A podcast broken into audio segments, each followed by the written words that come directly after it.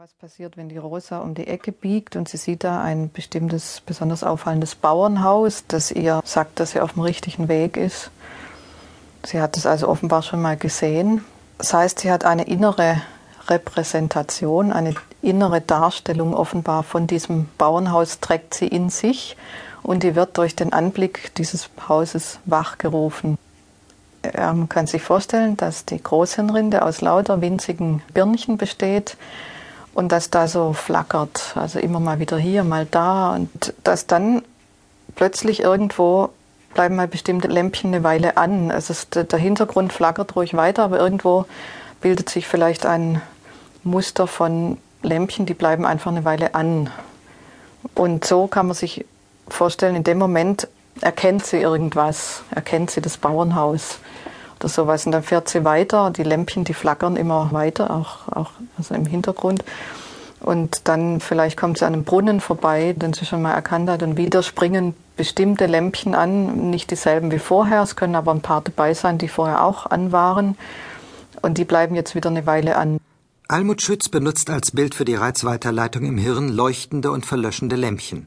So wie durch Lämpchen ein Strom fließt und sie zum Glimmen bringt, so fließen auch über Nervenzellen Ströme, physikalisch-chemisch allerdings ein wenig anders organisiert. Unvorstellbar für unser Gehirn ist die Dauer seiner eigenen Entwicklung. Nervensysteme gibt es seit rund einer Milliarde Jahren, Wirbeltiergehirne etwa halb so lang und die Gehirne von Säugetieren vielleicht seit 150 Millionen Jahren.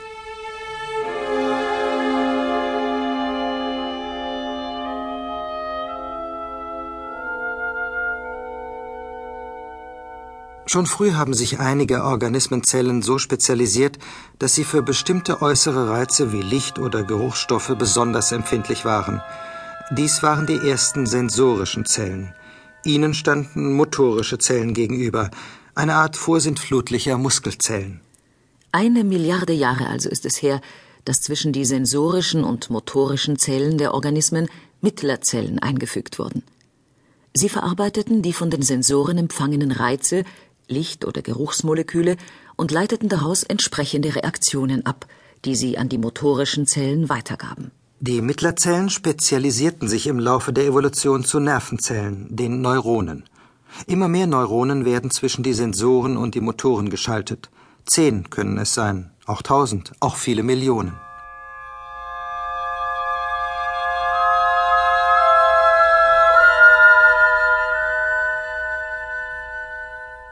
Das Prinzip der Reizweiterleitung in den Nervenzellen ist bei allen Tieren ähnlich, ob Wurm oder Wal. Das Menschenhirn selbst hat sich zu einem komplexen Netzwerk bestehend aus 100 Milliarden Neuronen entwickelt. Die meisten Lebewesen auf dieser Welt besitzen indes kein Nervensystem. Alle Bakterien, alle Einzeller, alle Pflanzen überleben auch so ganz prima, ohne ein Denkorgan. Und selbst für Tiere ist es nicht immer das Höchste, möglichst viel Grips zu besitzen. Das Interessante ist, ist dass es natürlich eine anfängliche Evolution gab, dass es aber viele Alternativen von Gehirnen gibt. Also es ist nicht so, dass das bei der Qualle anfängt oder beim Süßwasserpolypen und dann beim Mensch aufhört, sondern das geht fächerförmig auseinander. Vieles ist vielfach erfunden worden. Also etwa ein Drittel aller Tiere hatte mal ein komplexes Gehirn, ein komplexes Nervensystem und hat das wieder verloren. Für viele Organismen war und ist zu viel Gehirn pure Energieverschwendung. Die Evolution hat es wieder abgeschafft. Diejenigen Lebewesen, die sich das Denken etwas kosten ließen und ihr Gehirn behielten, haben im Lauf der Evolution ihre Nerven auf die verschiedenste Art organisiert. Und wie lind die Luft ist. Ach, herrlich. Rosa setzt sich auf die Terrasse des Cafés an der Mole. Fischer bringen ihren Fang von Bord eines Kutters. Kisten voller silbrig glänzender Fische, umgeben von Eis. Nicht viel später entwirren sie die Netze und legen sie zum Trocknen aus. Rosa streckt den Hals. Ein leichter Fischgeruch zieht zu ihr hoch, durchmischt mit der salzigen Meeresluft. Die Fischer glauben Schwämme aus den Netzen und anderes Kleinzeug. Nicht weit von Rosa entfernt auf dem Steinboden liegt eine Qualle. Gläsern zuerst mit einem feinen, lilafarbenen Gespinst im Innern, dann mit der Zeit wird die Qualle trüb, ein wenig milchig.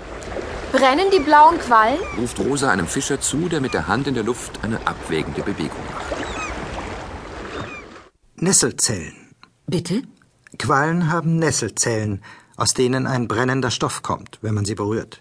Und sie haben Lichtsinneszellen und auch schon ein Nervensystem. Quallen können auf ihre Nahrung zuschwimmen und sie erbeuten. Das alles muss koordiniert sein.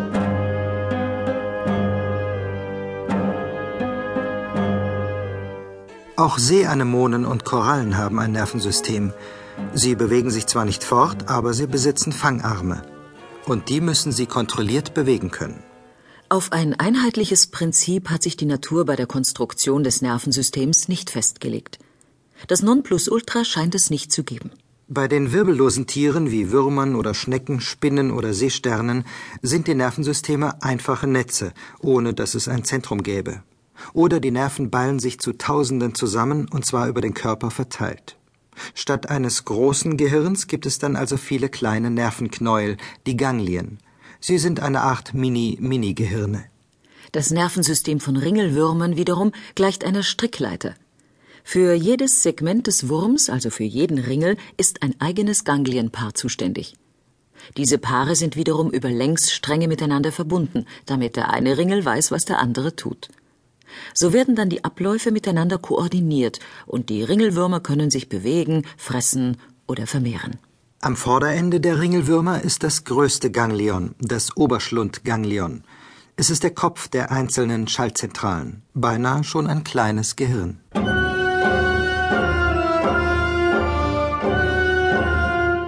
Bei den Gliederfüßlern, den Krebsen, Spinnen, Insekten hat sich das Strickleiternervensystem der Ringelwürmer weiterentwickelt. Über dem Schlund sind mehrere Ganglienpaare verschmolzen und bilden ein Gehirn. Gliederfüßler haben Grips.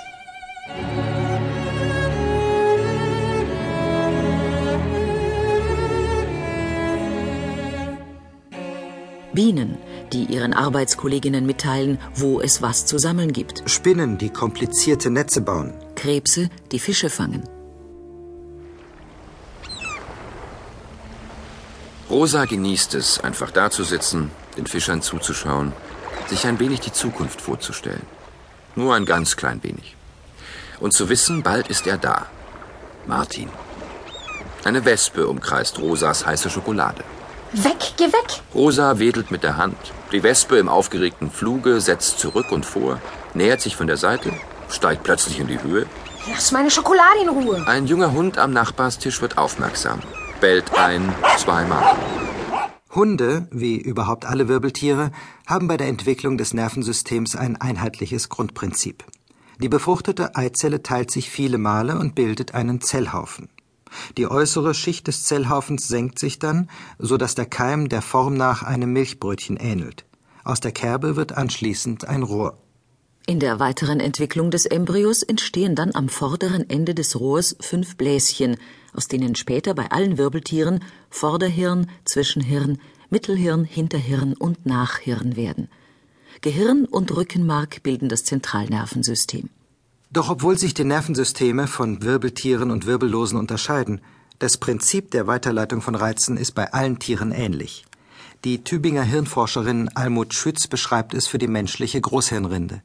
Die Nervenleitung ist ein elektrisches Phänomen.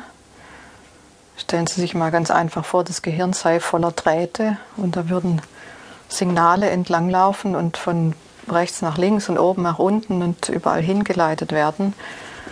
Nun sind es im Gehirn natürlich nicht Drähte, sondern viele hintereinander geschaltete Nervenzellen, die die Erregung aneinander weitergeben, kettenförmig.